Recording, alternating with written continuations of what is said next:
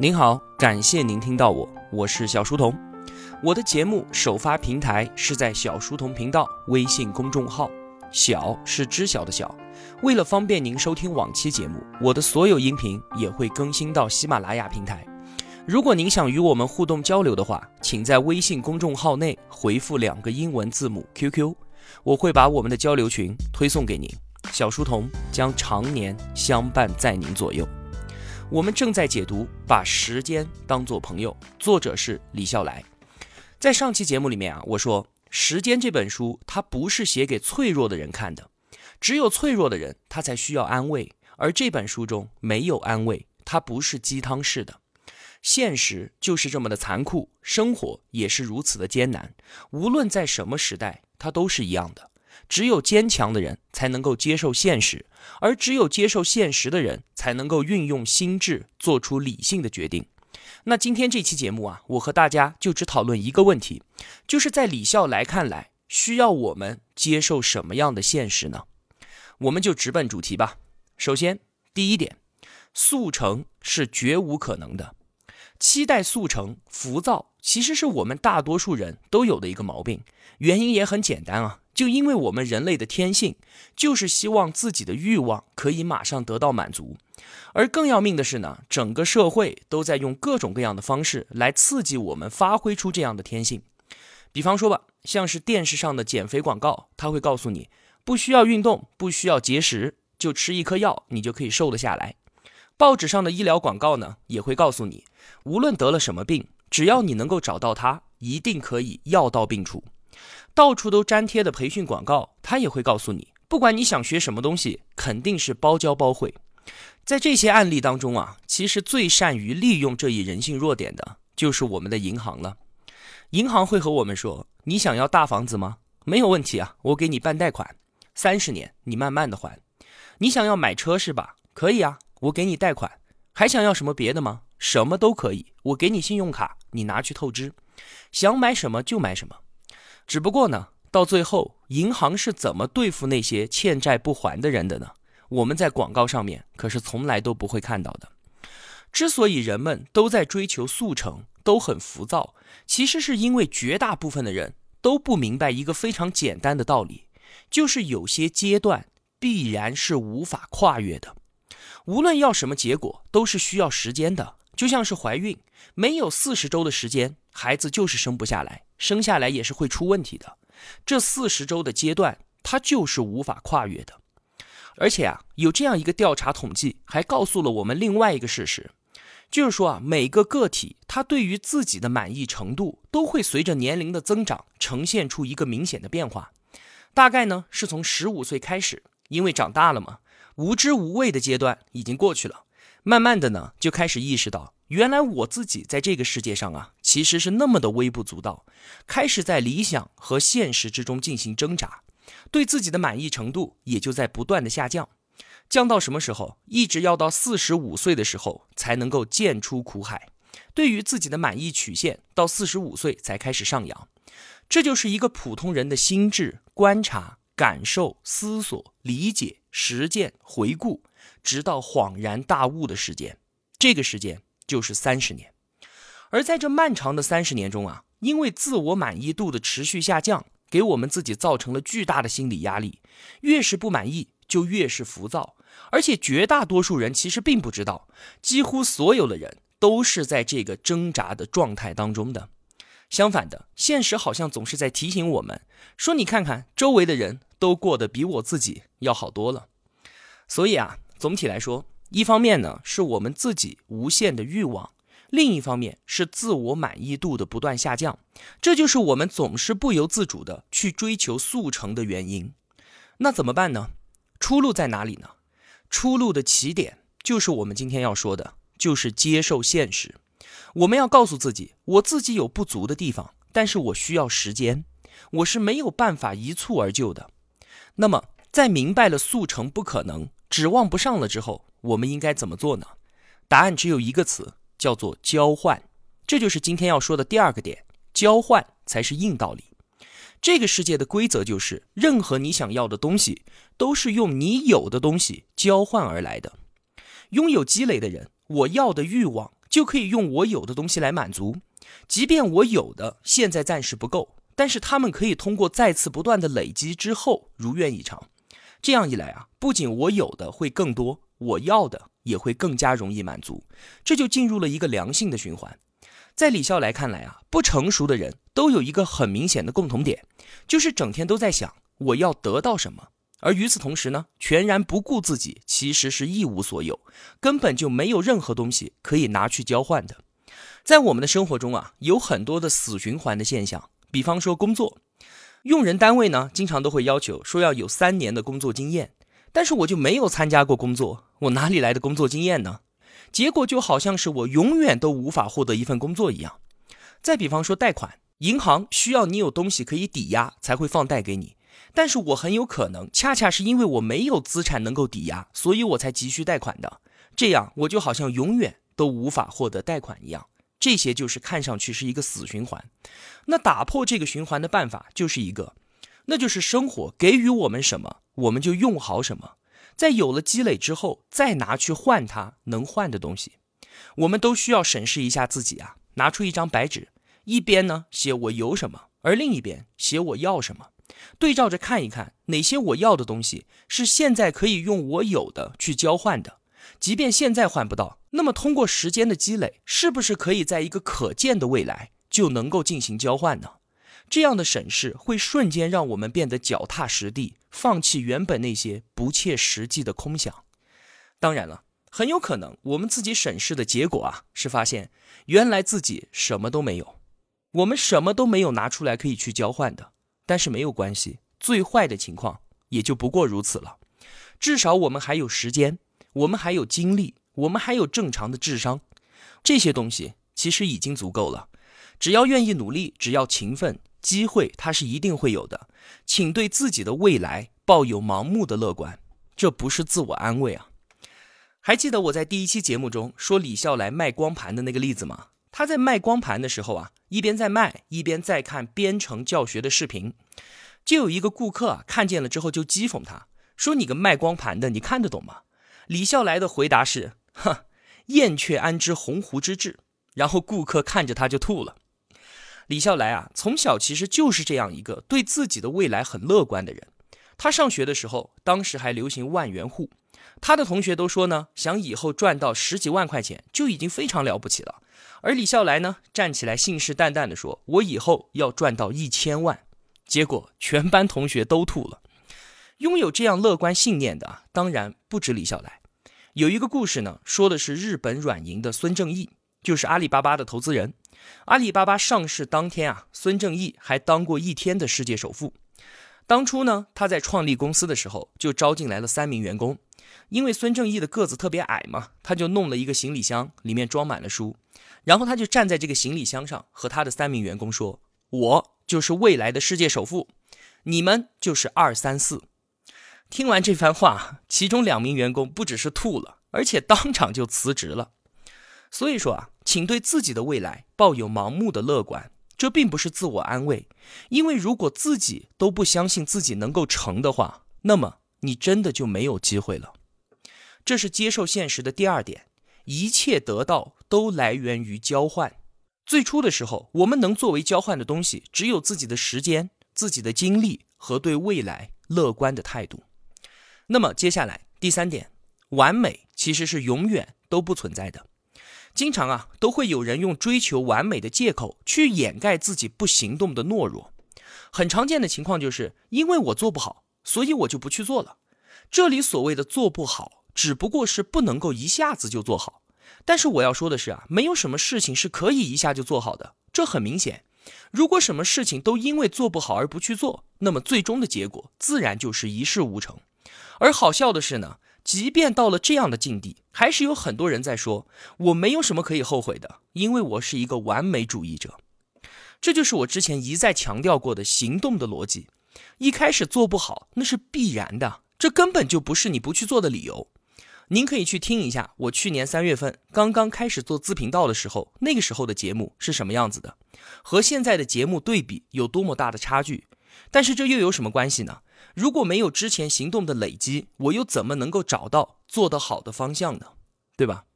一些真正优秀的人被称之为完美主义者。其实这样的描述啊是不准确的，应该说他们是有能力更接近完美的人，并且他们一直都在努力着。比方说，好莱坞的导演卡梅隆，他总是被称作一个完美主义者。他确实是在不断的在追求着完美，但前提是他不仅有能力，而且坚持不懈的在行动。为了拍摄出《阿凡达》，他在拍完《泰坦尼克号》之后，准备了十年的时间。这一段时间中，他经历了非常多的坎坷。虽然啊，他之前凭借《终结者》系列取得了巨大的成功，变成了一个当红的导演，但是当他执导《泰坦尼克号》的时候，严重超支的费用已经消耗光了投资方的耐心了。以至于他只能采取放弃片酬、只拿版税的方式来完成拍摄。当然了，泰坦尼克号成功了，使他拥有了拍摄《阿凡达》的资本。不过呢，他并没有仓促上马，而是做了足够的准备。为了创造完美的 3D 特效，他拿出了一千四百万美元，和索尼公司合作，开发出了他理想中的拍摄设备。为了能够把握 3D 电影，他还参与制作了另外一部 3D 电影，叫做《地心历险记》。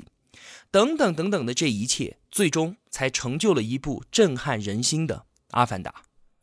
没有人能够做到完美的，我们最多最多只是接近完美而已。所以，我们不管做什么事情，都需要时刻忍耐各种各样的不完美，否则事情根本就无法完成。而再往大说一点呢，我们的生活本身它就是不完美的，谁的生活不是磕磕绊绊的呢？谁在死去的时候没有一丝遗憾呢？现实如此，只能接受，这便是第三点，完美根本就不存在。那接受现实的第四点，未知它是永远存在的。怎么说呢？我们害怕未知，害怕不确定的东西，我们希望一切都在自己的掌握之中，但是啊，我们是永远都做不到的。最明显的例子就是在进入一个新的领域的时候，这种未知的压力能够让新手窒息。而已经在这个领域中浸泡过一段时间的人呢，往往都忘记了自己曾经面对的那一份恐惧还有压力，都不屑于去开导新手。就像我们每个人小时候啊，要挣扎很久才学会系鞋带，可是成年之后呢，我们却早就已经忘记了它竟然是一件需要挣扎才能够学会的事情一样。然而啊，为了进步，我们必须要忍受一定的未知，然后我们只能不断的去尝试，去适应，在未知中不停的前进。如果不能够接受这个现实，那就无法忍受未知的存在，也会平添无数的焦虑。焦虑是导致时间浪费和效率低下的原因，而这些其实是完全没有任何必要的。一个相对有效的策略啊，就是当有问题解决不了的时候，你就先把它放下来，然后继续前行。只要记住它就好了，继续前行。这并不意味着忽略这些问题，错失获得答案的机会。不是的，因为你把它记下来了，所以可以在以后拿出来重新审视。不一定当什么时候，在什么地方，因为什么原因，他们之中的一部分突然就有了清晰的解决方案。当然了，可能性最大的一个原因只有一个，就是因为我们在前进，我们一直在积累，我们一直在成长。到了有答案的那一刻，我们已经不再是当初那个无能为力的自己了。我们已经进步了。这个道理啊，就像是很多同学都在问我，说自己看书有一些书太晦涩了，理解不了，感觉看完之后什么收获都没有。还有的说呢，自己看书记性不好，书本一关上全部都忘记了，问我怎么办呢？这个，应该是一个很普遍的问题，应该很多同学都有这样的困扰吧。其实呢，在我看来啊，这样的焦虑是完全没有必要的。我的解决办法是什么？就是不去管它，我继续阅读。当初那些看不懂和记不住的东西，其实都在我们的大脑中留下了许多星星点点的印记。只要我们还在不停的阅读，还在不断的学习，很多知识之间就会发生非常奇妙的联系。其实啊，我们自身所有的感悟，都在以前的某个时间、某个地方。被某个人早就已经感悟出来了，所以同样的道理，只要我们在不断的学习，我们在阅读那些曾经自己不理解的东西，那些你以为已经遗忘的东西，肯定是不会就此熄灭、消失不见的，而是会在这个过程当中被不断的唤醒，与新的东西建立起各种各样清晰的联系。就像刚才说的，这个时候你已经明显的感觉到自己成长了，这就是接受现实的第四点。消除自己对于未知的焦虑。那最后一点，第五点是什么呢？李笑来说啊，现状是无法马上就摆脱的。我们要清醒的认识，我们自己心中的梦想和我们身处的现实之间有着巨大的差距。不要让所谓的怀揣梦想变成自己不能脚踏实地、认真累积的借口。我们很多人都在从事着与自己的梦想不相符的职业，我想绝大部分都是这样的吧。自己能够做自己喜欢、做自己梦想的事情，是多么的幸福啊！但是无论做什么，只要是足够认真、足够努力，个人的能力一定是在不断的积累的。但是如果这个时候所谓的梦想是向往着另一个职业的话，几乎会使得你在当前的这一份职业上面心不在焉，毫无积累。世界上绝大多数的职业，它并不依赖于天分，而只依赖于积累。天长日久。你在当前这个职业中将落后那些认认真真做事的人，但是这个时候啊，你可能根本就不会因为自己的落后而奋起直追，而是给自己一个反正我的梦想不是他的借口。把梦想当做借口的时间越长，他的沉没成本也就越高。很多人都是在无意之间被自己所谓的梦想绑架的，它也许是一个陷阱。我们自己是被自己所珍爱的梦想一点一点给摧毁掉的。越是对现状的不满，摆脱他的欲望就会越加的强烈，而这种欲望足以让一个人迷失掉他前进的方向。无论是对谁来说，现状他都是难以摆脱的，因为每一个时刻的现状都是过去某一时刻的结果，同时它也是未来某一时刻的原因。没有人可以逃脱现实的束缚。有一句话是这样说的：“他说啊，逆境造就成功，磨难。”令人成熟。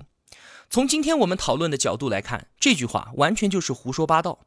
很显然的是，在顺境中更加的容易成功，而且很多磨难根本就没有必要去经历它。这完全就是失败者对于自己一生未能成功的意淫式的猜想。失败者是没有机会去了解成功的真相的，因为我们每一个人都受制于自身经验的限制。所以，不曾有一点点成功经验的人，更是无法摆脱自身的局限性。对于现状的不满，急于要摆脱它，是我们常常会掉入的陷阱。接受现实才是最好的策略。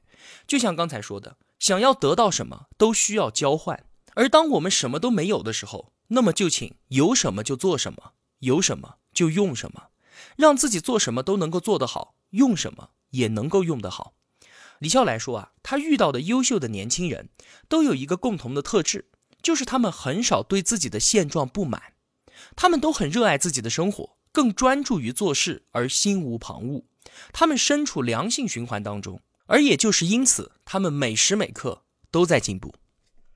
好了，李笑来在书里面告诉我们的现实就是这么五点。与时间做朋友的方法很简单，就是一句话。就是用正确的方法去做正确的事情，而什么是正确的事情呢？